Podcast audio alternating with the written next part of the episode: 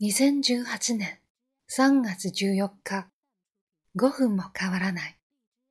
K さんは通勤や営業の仕事でよく車を運転します。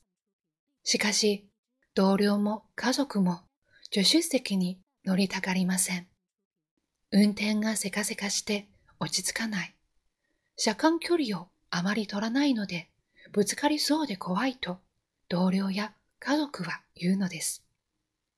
そう言われても、当の K さんは意に介しません。この運転が当たり前だと思っているからです。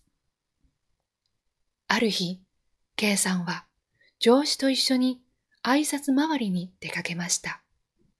車で営業所を出てわずか数分後、上司から何か急ぐことでもあるのかい？と聞かれました。特にありませんと答えると、それならもっとゆっくり走りなさい。ゆとりのない運転はいつか事故を起こすぞと、たしなめられたのです。急いで走っても、ゆっくり走っても5分も変わらない。